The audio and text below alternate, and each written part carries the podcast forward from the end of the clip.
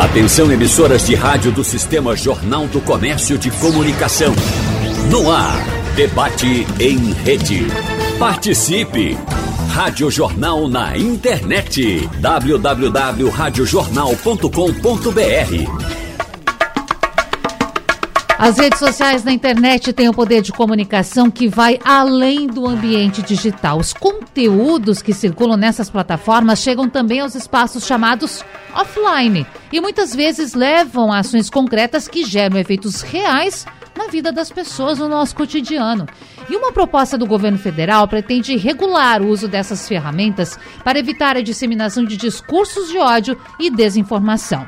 No debate de hoje, quarta-feira, nós vamos falar com os nossos convidados sobre até onde vai o papel dos governos e das empresas de tecnologia no desafio de proteger a democracia sem ferir as liberdades individuais. Participam da nossa conversa hoje Marcílio Braz Júnior, ele que é advogado, profissional em proteção de dados e fundador da Privacy Academy. Doutor Marcílio, seja bem-vindo ao nosso debate. Bom dia. É, a gente está com um volume bem baixinho do doutor Marcílio. Estão me ouvindo bem agora? Ah, agora sim. Pronto, então vou repetir o agradecimento pelo convite e a oportunidade de estar novamente falando aqui na TV na Rádio Jornal.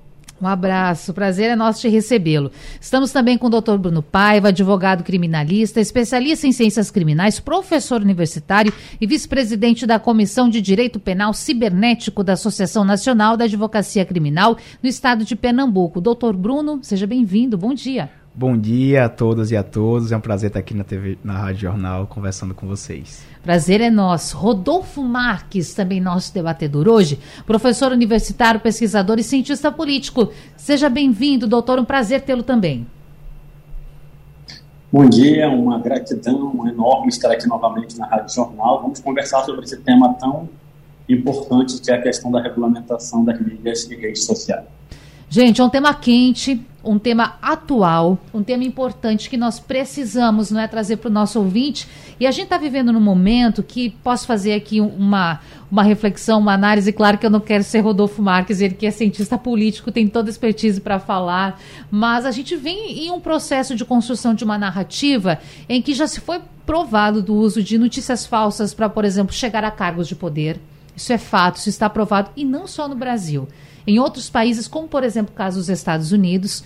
E a internet está na nossa vida. Eu nem preciso dizer aqui o quanto nós somos dependentes das ferramentas digitais. Doutor Rodolfo, doutor Marcílio, por exemplo, estão participando com a gente pelo Zoom estão participando através de uma plataforma. Isso faz parte da nossa vida. Eu estou aqui com dois telefones, de olho naquilo que o ouvinte manda para a gente nas perguntas. Inclusive, deixa eu aproveitar, 991478520 para você participar com a gente, mandar a sua mensagem. Mas dito isso, Marcílio Braz Júnior, é importante entender uma coisa. Tem limite na internet? O que o direito hoje, o que a legislação em vigor atualmente fala sobre isso, doutor? É, pessoal, é, Antes de mais nada, uma coisa que a gente tem que colocar em mente é que é, a internet nunca foi um espaço né, chamado terra de ninguém. A gente tem regulamentação tanto diretamente voltado para a internet, como o Marco Civil da Internet, como a própria Lei Geral de Proteção de Dados, como outros dispositivos legais e disposições que pregam justamente como você deve atuar no mundo online seguindo as regras que você também tem no mundo offline. Então, por exemplo, você tem os crimes de, de calúnia, de difamação, isso também funciona na internet. Sim. A questão é toda somente a mudança do meio, mas a, a, normatização, tá? Você tem de um lado normativos específicos relacionados à internet, mas você tem uma série de outros que dizem respeito ao dia a dia da gente, por exemplo, dispositivos do Código Penal, que são aplicados também na internet. Então, isso tem que ficar muito claro na cabeça das pessoas na hora de fazer aquele comentário lá num post de rede social que pode trazer consequências muito danosas para ele. É o famoso tribunal da internet, né, doutor Bruno? E a gente vive isso na, no nosso dia a dia. Vou dar um exemplo. Na tua página, na minha página no Instagram, às vezes a gente recebe um comentário, alguém que xinga, alguém que elogia. Na página, por exemplo, da rádio, a gente brinca, né, doutores? É do jogo, faz parte. A gente também está expondo a nossa vida. Agora tem limites, né, doutor Bruno? As pessoas têm que entender que é, não fica na internet, vai além disso, não é mesmo?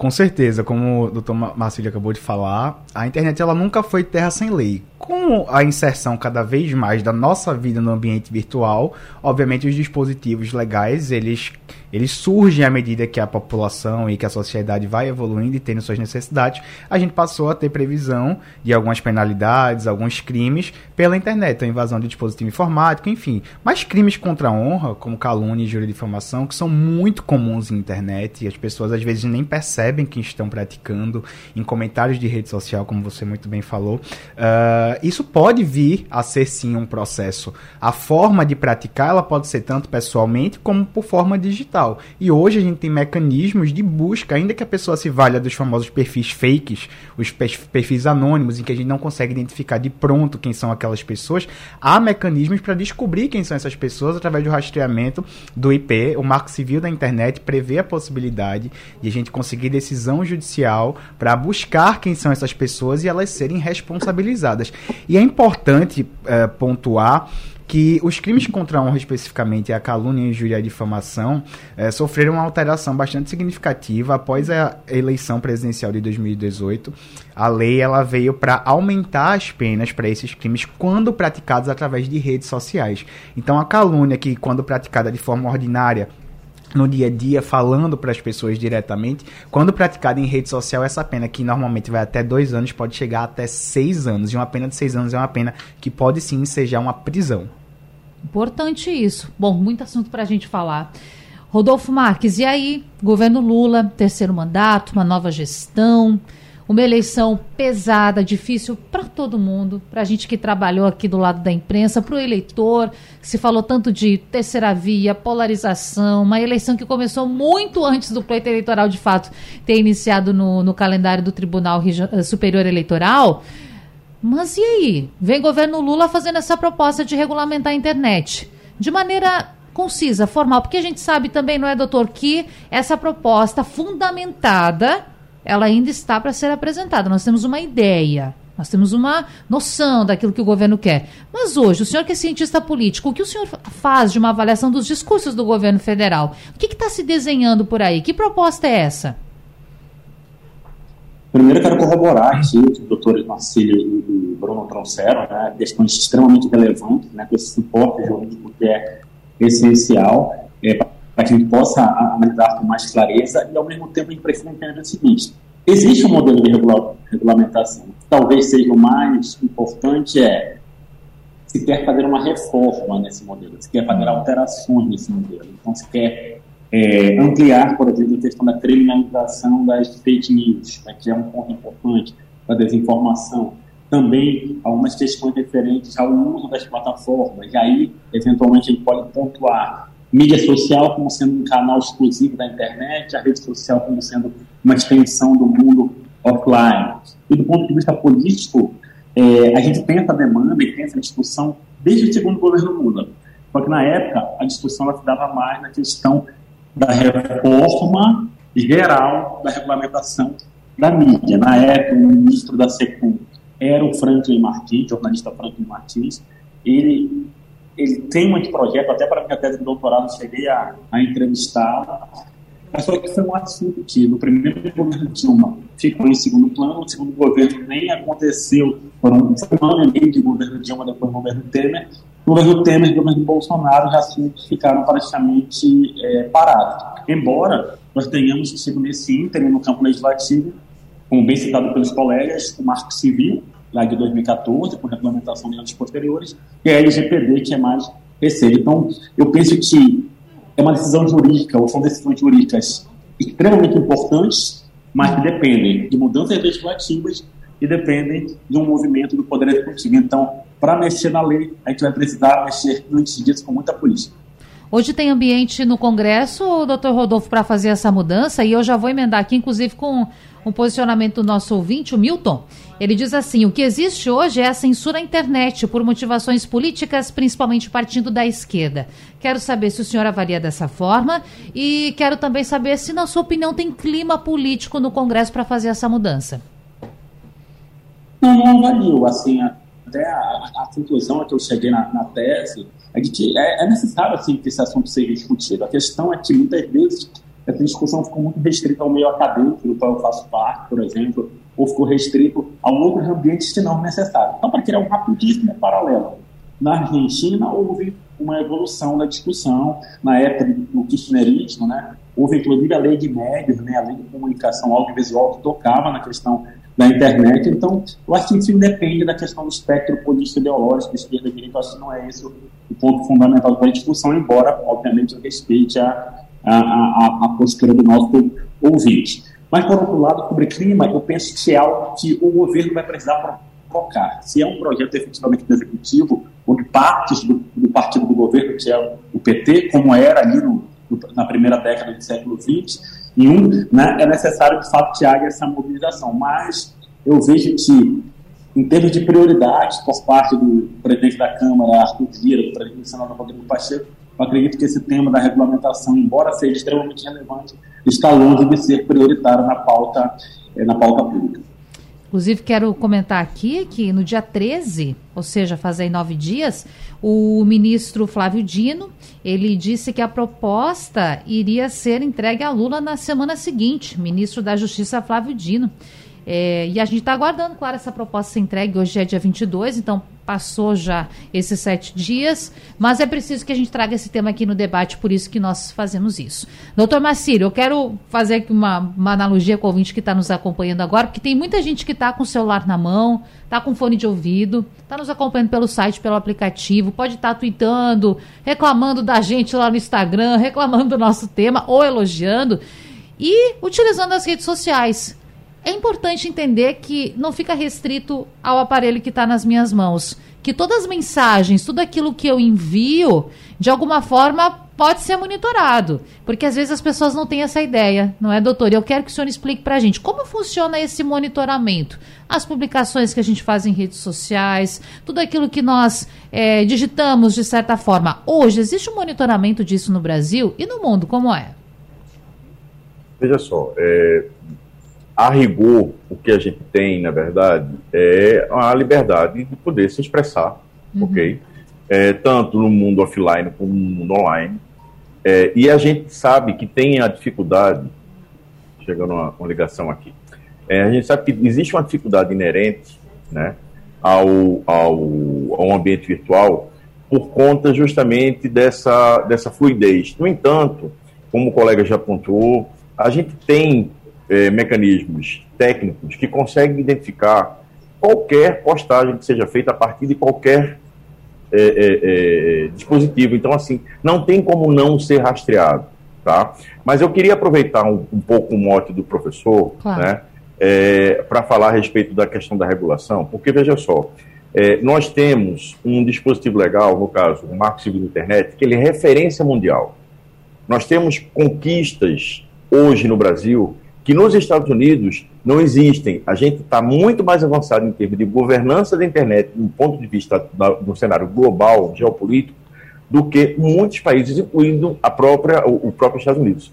E um ponto principal, crucial, no Marco Civil da Internet é justamente o artigo 19, que está sendo o grande objeto de discussão desse projeto de lei que você comentou, da questão toda do, do evento que houve lá, que teve o Flávio Dino e outros grandes, né? Outras, outras autoridades falaram. E a gente tem que tomar muito cuidado pelo seguinte: se a gente tem a possibilidade hoje de poder se expressar, em grande parte isso se deve, primeiro, ao ambiente de Estado Democrático e Direito que a gente vive, segundo, ao Marco Civil da Internet e principalmente ao artigo 19, porque ele não responsabiliza diretamente as plataformas. Porque se a gente começar a, a, a ir no detalhe e, vamos supor, uma pessoa no interior do Rio Grande do Sul faz uma determinada é, declaração, é, vamos supor, de cunho racista, ela pode ser monitorada, ela pode eventualmente ser, ser, ser, ser, objeto de uma ação penal, mas a plataforma em si, não faz sentido você penalizar a plataforma por conta da posição daquela pessoa. O que a gente tem hoje no mundo de mais avançado, e eu espero sinceramente que nosso, assim, se de fato evoluir essa proposta de regulamentação, que a gente vá para um caminho que está sendo feito na Europa, né, do regulamento de serviços digitais. Qual é a ideia? A ideia é você ter uma autorregulação regulada, ou seja, o Estado, junto com as plataformas, regulando conteúdo, mas de modo é, é, que eles utilizam a expressão de dever de cuidado, ou seja, a plataforma assume uma responsabilidade de manter esse dever de cuidado sendo monitorado e você tem, em paralelo, um agente regulador independente que faz o cruzamento das informações e o relatório de transparência dessas plataformas para ver se esse dever de cuidado foi excessivo ou não. Hum. Porque, caso contrário, se a gente simplesmente for lá no artigo 19 dizer assim, olha, agora todas as plataformas têm que ser penalizadas por tudo que for postado, a gente vai criar um problema e o que a gente hoje tem, a dianteira, por assim dizer, em termos de governança da internet no mundo, a gente vai lá para lá o final da fila. A gente vai retroceder enormemente. Bom, e eu estou lembrando aqui, doutor Bruno, sobre o que aconteceu com o ex-presidente dos Estados Unidos, Donald Trump, que teve seu Twitter bloqueado. Ficou um tempão aí, mais de um ano, com certeza, não lembro exatamente agora, com o seu Twitter bloqueado em meio à eleição de Joe Biden, algumas informações supostamente então falsas que ele trazia na rede social. Até onde a plataforma pode ir? Porque a pessoa, o usuário, pode entender que está tendo seu direito de liberdade de expressão prejudicado. Até onde pode se ir no Brasil? É um tema bem sensível. Uh, a gente pode falar do, do Twitter do, do presidente Donald Trump. Uh, isso vem muito aliado ao que aconteceu no Capitólio. Uhum. Uh, e ele, ele incentivou, ele inflamou as pessoas a irem contra o resultado da eleição. E aí isso a gente pode expandir para diversas frentes, inclusive dentro do Brasil, com as fake news que foram divulgadas na época da pandemia, tratamentos ineficazes, que a, a ciência já havia comprovado que não tinham efetividade para o tratamento, enfim. E o presidente Lula entregou recentemente, numa conferência da Unesco, que inclusive uma tradução livre seria é, para confiar na internet, uh, esse evento com vários líderes globais, ele entregou uma carta que ele dizia que de um lado a gente precisa assegurar a liberdade de expressão, que também é exercida através da internet, mas de outro a gente também tem que trazer o direito fundamental, a garantia da informação correta, livre de, de, de ideologias, uhum. para que a população ela tenha acesso à informação verídica, informação confiável e porque pode trazer diversos problemas, como a gente teve de perpetuação de, de pandemia, e número de mortes e invasão do Capitólio, invasão do, do, dos prédios da Praça dos Três Poderes em Brasília. Tudo isso vem através da internet. Todas essas organizações hoje elas são elas são têm o seu ponto de encontro. A gente não precisa mais se reunir fisicamente. A gente consegue reunir uh, de diversas formas, inclusive dentro da internet. Então, uh, quando a gente percebe que essas condutas elas estão sendo praticadas e com a fala do professor anterior, de as plataformas de redes sociais elas observarem isso e, obviamente, tem o dever de coibir, porque a partir do momento em que ela é notificada que ela percebe que aquele conteúdo ele é racista, ele é homofóbico, ele incentiva a depredação de patrimônio público, invasão de prédios públicos, ela tá ali no limite da conivência de deixar que aquilo se perpetue ou não. Então, a, a rede social, os provedores de internet, eles têm esse dever de cuidar para que aqueles excessos praticados com aquelas pessoas não se perpetuem ainda mais. E a plataforma observando isso, ela bloqueia os perfis e depois a decisão de desbloquear tem que ser judicial? Ela pode vir via judicial. Uhum. A pessoa que teve a sua conta bloqueada, ela pode ingressar com a ação. Afinal, em tese, o direito à liberdade de expressão dela pode estar sendo violado e sendo verificado esse excesso pela rede social. Uh, pode ser determinada assim a reabertura daquela conta. Também há a opção do recurso para a própria rede social para demonstrar que houve um equívoco. Às vezes até acontece com a gente em rede social, acontece bastante quando a gente publica foto de, de filho, de primo, de sobrinho sem camisa, tomando banho na piscina. As redes sociais têm inteligência artificial para, pelo excesso, pecando pelo excesso, que pode ser, por exemplo, pornografia infantil. Então já derruba a publicação e você pode recorrer no próprio aplicativo e mostrar que não, que não era aquilo. E essa decisão pode ser revista, inclusive, administrativamente pela própria rede social. Regulamentação das redes sociais no Brasil. O governo federal tem um projeto para fazer essa regulamentação, tem melhor uma proposta, porque o projeto ainda está sendo desenhado e a gente, claro, quer explicar para você o que muda, o que pode, o que não pode. Acho que o doutor Rodolfo volta depois com a gente. Isso, estou vendo apenas o doutor Marcílio pelo Zoom. Então vamos na volta agora já falar com o Marcílio Braz Júnior, advogado. Doutor, a gente não falou muito sobre o 8 de janeiro, aquele momento em que nós vimos os, a Praça dos Seus Poderes tomadas, o Congresso invadido, o Senado também, muita coisa quebrada, depredada, o patrimônio público destruído em boa parte. E no pós 8 de janeiro, nós acompanhamos muito nas redes sociais a seguinte informação: que esse movimento, a chegada de pessoas em Brasília, foi organizado pela internet. Que as pessoas. Era, era um ciclo, se via a movimentação, podia se comparar em gráficos a movimentação nas redes sociais. Na sua opinião, doutor, faltou um cuidado, e aí, claro que de parte também das empresas, as plataformas que ofertam esse serviço, faltou um monitoramento do que estava acontecendo? Olha, eu acredito que é, isso acaba voltando para aquele ponto que eu tinha falado anteriormente, do dever de cuidado por parte das plataformas. Hum. Elas têm como monitorar isso, elas já haviam, é, já haviam sido é, é, alertadas com relação a essa possibilidade desde a época da eleição que a gente vem acompanhando isso. E, de fato, o que a minha percepção pessoal é que houve falha, assim, das plataformas. No entanto, a gente também tem que levar em consideração o seguinte, os agentes públicos também têm condições de estar tá monitorando isso. E, aparentemente, não foi feito monitoramento da forma devida, né? É, porque eu lembro, inclusive, em algumas matérias, de, assim, de trocas de mensagem entre agentes públicos dizendo que estava tudo tranquilo. Bem, é, que existe essa possibilidade, existe. E ao passo um, que você precisa fazer isso, mas garantindo ao mesmo tempo a privacidade das pessoas, você tem que tomar muito cuidado porque são ações como essas que levam a discussões do, do, do, tipo, precisamos regulamentar a internet de modo que ela fique extremamente restrita, porque assim a gente evita que essas comunicações aconteçam. Hum. Não, a gente precisa, e o colega há pouco lembrou justamente da, da, da, da proposta de Lula, né, é, de você ter um equilíbrio entre liberdade de expressão e você ter o dever da responsabilidade da informação que está circulando. A gente precisa estar muito atento a isso e eu, particularmente, fico muito esperançoso em relação algum avanço do ponto de vista regulatório de, que venha a ser, de fato, alguma coisa extremamente democrática, porque se a gente for pegar a Lei de Acesso à Informação, Marco Civil da Internet, a própria LGPD, são três leis que a gente está falando aí que nasceram em governos que tinham a mesma linha política que tem hoje. Então, existe uma grande possibilidade, pelo menos do ponto de vista conceitual, que a gente venha a ter algum normativo legal que vá seguir nessa mesma linha. Uhum. Óbvio, isso depende, obviamente, do Congresso, e a gente sabe que a composição de forças lá, o professor pode falar muito melhor do que eu com relação a isso, né?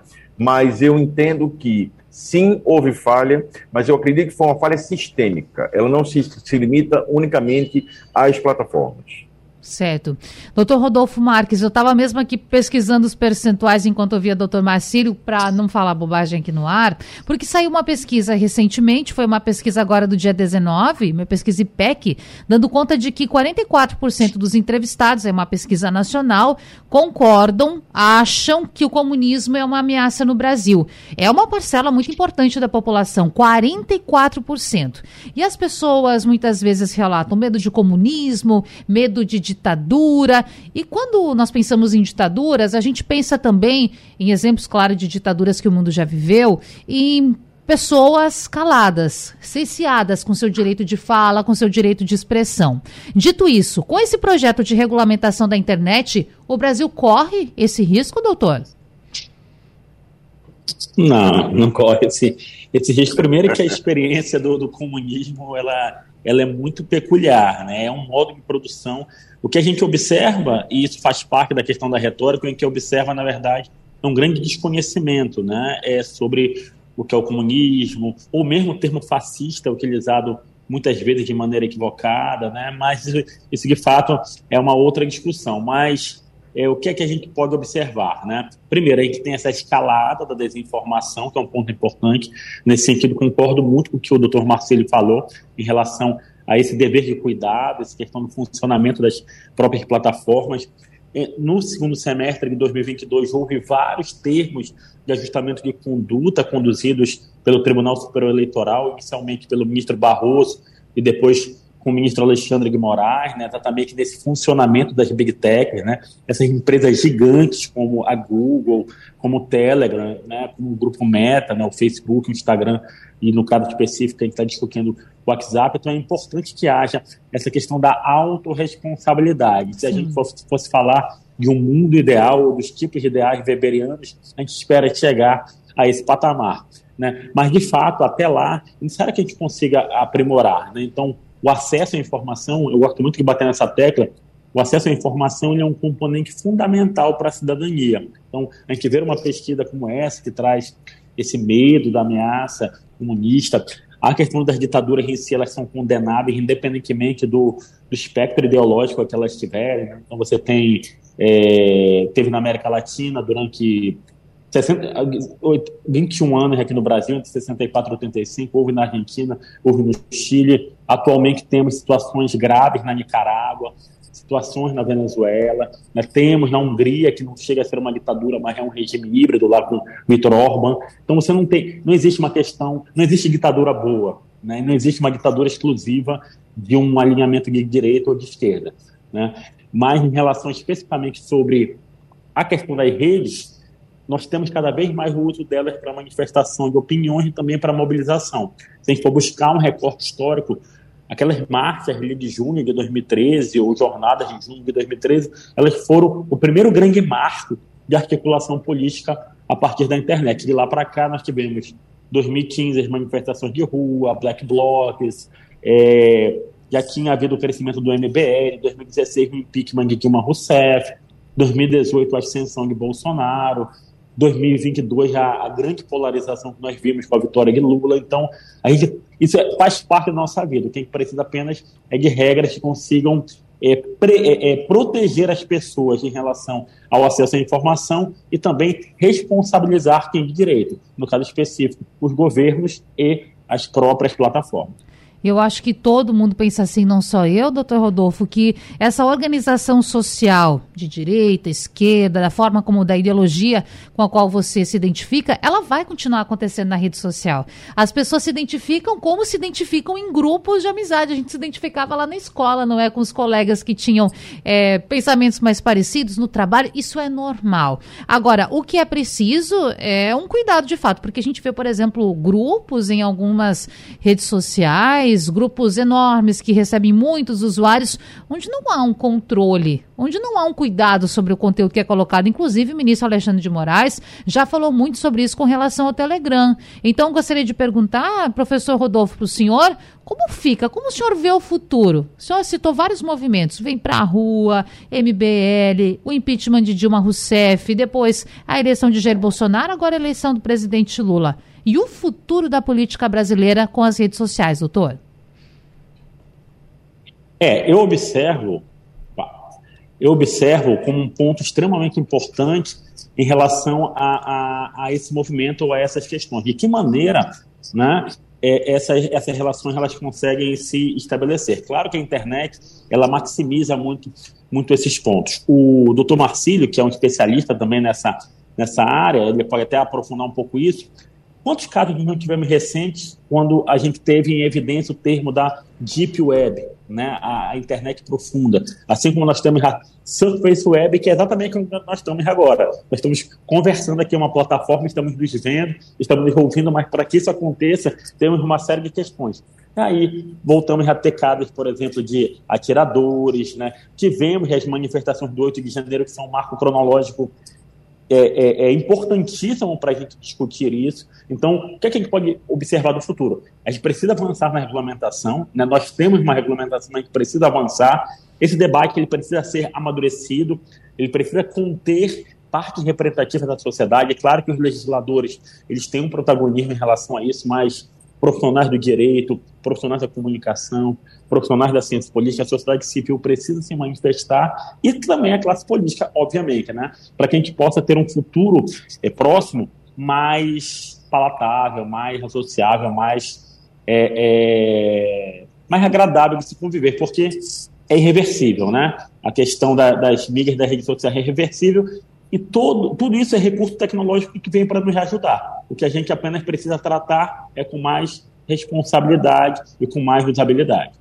Doutor Bruno Paiva, tem punição legal, criminal, para a pessoa que compartilha notícia falsa?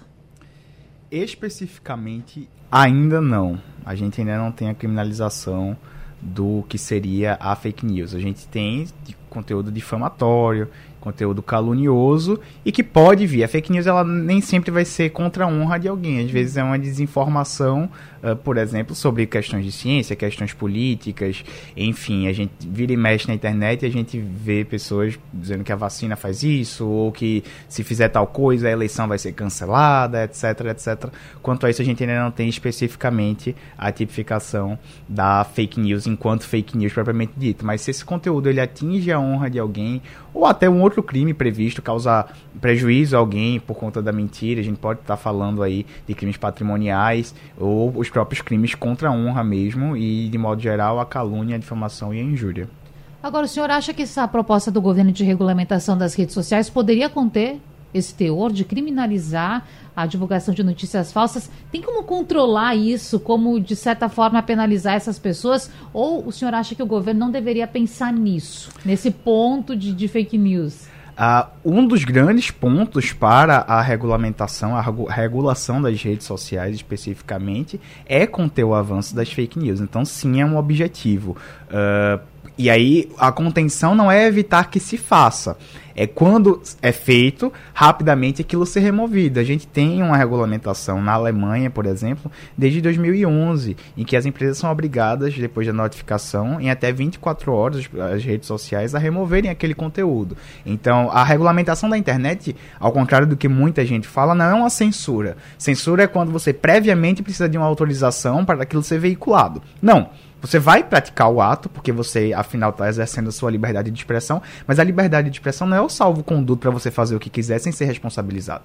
A liberdade de expressão é você fazer o que você quiser e você ter as consequências diante daquilo que você fez. Então, se você, ao exercer a sua liberdade de expressão, então sim, seu direito constitucional está garantido, você exerceu a sua liberdade de expressão. Mas quando a sua liberdade de expressão esbarra em um fato típico, em um crime, ofende alguém, ofende uma minoria, ofende negros, ofende pessoas LGBTQIA, enfim, uh, isso vai ser punido. Então você exerceu, você excedeu uh, os limites nesse exercício e você vai ser responsabilizado. Então a regulamentação, a regulação das redes sociais, ela vem para que, havendo provas de que houve um excesso naquela, naquela liberdade de expressão, aquilo rapidamente é removido para que não se exceda e não, aquilo não se dissemine de uma forma desarrazoada, como hoje acontece. E falando nisso, doutor Marcílio, muitas vezes acontece de nós estamos lá no Instagram, vou falar o nome mesmo da rede social para que o ouvinte se identifique com o que eu estou falando.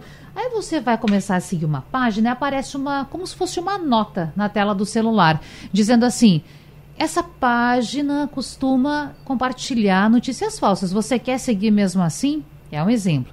Facebook, muitas vezes as pessoas compartilham vídeos, depois a tela fica escura, o vídeo não aparece mais e diz o seguinte: removido porque era conteúdo falso. Por que isso acontece, doutor? É a própria rede social, a própria plataforma que, que verifica isso? É denúncias que os usuários fazem? Como isso acontece? Funciona, funciona basicamente das duas formas, né? Hum. Assim, tanto a, a, mecanismos internos das próprias redes sociais de monitoramento, né? Como também a possibilidade que você tem no momento, por exemplo, você, você encontra uma postagem que você considera é, é, ofensiva, mas não porque você considera, porque legalmente falando ela é ofensiva, ela é homofóbica, ela é, é, é transfóbica, ela seja de qualquer forma tipificada, você pode denunciar. Um, um, ponto importante que eu acho que vale a pena a gente fazer um. Só puxar um pouco atrás daquela questão que veio, foi levada com relação à questão do comunismo, né? É, isso é uma coisa que preocupa bastante, porque para a gente poder falar, falar em regulamentação da internet, independentemente seja que a gente sabe que essa discussão vem basicamente desde 2020 com o PL do, é, 2023 de fake news que acabou querendo se transformar num grande arcabouço, né? É, a gente precisa para pensar o seguinte: a transparência é que vai evitar com que a gente tenha situações como, por exemplo, a gente teve agora recentemente a ABIN monitorando pessoas, não sabemos que pessoas, em que condições, e as discussões que acontecem nesse momento são é, mas qual é o protocolo que a PIN está utilizando? Pessoal, a gente tem uma lei chamada Lei Geral de Proteção de Dados, que o simples fato do Estado estar usando desses dados de geolocalização sem a autorização da gente, sem o conhecimento, isso por si só já é uma infração legal. Então, assim, antes de entrar em qualquer discussão de comunismo, e eu sei que as benditas narrativas elas acabam fazendo com que o, o, o inconsciente coletivo se direcione para um, um fantasma, né? Ou, vamos dizer uma coisa assim, um fantasma pode ser que exista, mas então de algo que efetivamente não existe, é, se a gente não tiver a transparência de vida, a gente aí sim está sujeito a atitudes que podem vir de encontro aos nossos direitos e liberdades individuais, como nesse caso que eu acabei de citar da BIM. Sim, a BIM, que é a Agência Brasileira de Inteligência, veio à tona nos últimos dias, não é? Investigações que foram abertas durante o governo Bolsonaro, né, doutor? É, de algumas pessoas, Isso. de alguns políticos. Ao review da lei, sem nenhuma. Exatamente. Não, ninguém sabe. Você Também. pode ter sido monitorada, eu posso ter sido uhum. monitorado, ninguém sabe. Entendeu? Esse é que é o grande problema, a falta de transparência. Isso, isso enseja, isso é uma prática típica de regimes ditatoriais. Últimos minutos, mas ainda dá para atender você, é claro, ouvinte que está nos acompanhando. Nós recebemos um áudio do Gilberto, até vou pedir desculpas aqui, Gilberto, porque nós não vamos conseguir veicular o seu áudio não temos tempo hábil aqui na íntegra, mas eu vou resumir a tua questão. É, doutor Marcílio, o ouvinte Gilberto fala o seguinte: se já tem legislação para punir aquela pessoa que desrespeitar é, alguém nas redes sociais, ou mesmo que, por exemplo, agir com discriminação, injúria, por que precisa agora de regulamentar a internet? O ouvinte Gilberto quer saber. Ele está perguntando: é a mesma coisa? Vamos pensar o seguinte, Gilberto, o nome dele, né? Muito obrigado Isso. pela pergunta, Gilberto. Gilberto, pensa assim: é, você imagina que você está dentro de uma escola e uma pessoa faz uma declaração homofóbica, certo? É, se aquela sala de aula especificamente tiver um professor que ele conseguir correr e ir lá falar com o diretor, o diretor pode chegar aqui e falar com aquele aluno. Tá? Então a gente está tendo o quê? Um ambiente contido onde você consegue ter uma ação rápida. Agora imagina que isso, ao invés de acontecer numa escola, dentro de uma sala de aula, aconteceu dentro de um estádio de futebol. Até que você identifique a pessoa, vai demorar um tempo. E daí que você venha efetivamente aplicar a lei, vamos supor, por exemplo, um caso de difamação. Agora vamos colocar isso em escala global. Esse é que é o grande problema. É por isso que a gente precisa sim discutir uma regulamentação, porque a quantidade, o volume, a quantidade de pessoas e o volume de informação é gigantesco. Então a gente precisa sim ter algum mecanismo de autorregulação regulada, ou seja, que as próprias plataformas observem o dever de cuidado, tá? É, e em paralelo você consiga ter alguma autoridade, como a gente tem a Anvisa, a Anatel, que, em conjunto com essas plataformas, consiga coibir a grande disseminação. Porque o grande problema da gente hoje, em termos de internet, é a capilaridade, ou seja, o quanto isso está espalhado por todo lugar. Então não adianta, se a gente não tiver mecanismos que consigam coibir isso feito de um lado em iniciativa privada, do outro lado do Estado, trabalhando juntos e com transparência para com a gente, com nós cidadãos, a gente não vai conseguir resolver esse problema. Bom, doutor Marcílio, eu quero, eu quero, agradecer aqui pela resposta e como a gente já está também nos encaminhando aqui para o final, quero agradecer pela sua participação e dizer que a gente ainda vai falar muito sobre isso, não é mesmo? Eu que agradeço e assim, só lembrando, eu sou prata da casa também, nós temos o podcast, né, o LGPD na prática, que está disponível em todas as plataformas e por sinal é o terceiro podcast mais ouvido da rádio, tá Opa. pessoal? Eu recomendo todo mundo a ouvir o podcast LGPD na prática, parceria da Privacy Academy com o Sistema Jornal de Comércio e Comunicação. Importante demais esse assunto. Professor Rodolfo, a gente está com uma questão aqui do nosso ouvinte do Paulo, que ele diz o seguinte: será que o governo Lula está querendo regulamentar a internet porque tem medo do retorno da direita ou da extrema direita ao poder? Qual é a sua resposta para isso?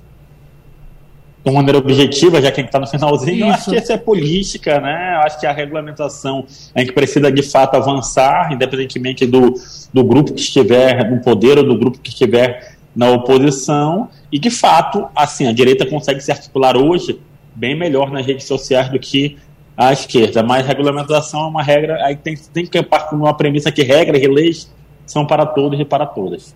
Professor, muito obrigada, até a próxima. Eu que agradeço, né? Quando eu ouvi a Betânia me convidando, eu só perguntei a hora, porque a Rádio Jornal não pega, ela manda. Coisa boa, foi importantíssima a sua participação, assim como do doutor Bruno Paiva, que está aqui no estúdio com a gente. E tem questão também para você, doutor. Para a gente fechar, o Edmilson Silva mandou um áudio para a gente, vou também resumir aqui para que a gente ganhe tempo. Ele diz assim: Bom, é, tem, então, é, certa punição para as pessoas que desrespeitarem nas redes sociais, praticarem discurso de ódio. Mas quem decide o que é discurso de ódio? Para mim, pode não ser. E aí, quem decide o que é preconceito, discurso de ódio? Tem lei para isso? Bom, a gente tem a lei, da lei do racismo, que vai trazer para a gente não só a figura do racismo, mas de todas as discriminações, ou a procedência nacional, discriminação religiosa, por entendimento do Supremo Tribunal Federal, pelos grupos. Na verdade, esse conceito de racismo pelo Supremo Tribunal Federal é o conceito de racismo social, em que ele abrange todos os grupos historicamente estigmatizados. E aí a gente inclui a comunidade LGBT, inclusive ciganos, judeus, enfim. Uh, então, a punição, quem vai definir se o discurso de, é de ódio ou não, acho que basta a gente se perguntar. Essa minha fala, ela inclui ou ela exclui? Ela aponta ou ela traz para junto. Então, pode, a gente pode fazer uma autocrítica nas nossas falas e entender se aquele nosso discurso ele é excludente, se ele maltrata, se ele machuca, ou se ele está trazendo um conforto, se ele está trazendo a pessoa para perto da gente. Doutor, muito obrigada e até a próxima. Eu que agradeço o convite. E assim nós vamos terminando esse debate aqui na Rádio Jornal. Quero lembrar você que ele fica salvo também como podcast. Você pode voltar no site da Rádio Jornal para acompanhar de novo esse debate tão importante sobre um assunto que está tão presente na nossa vida. A gente se encontra amanhã. Até mais.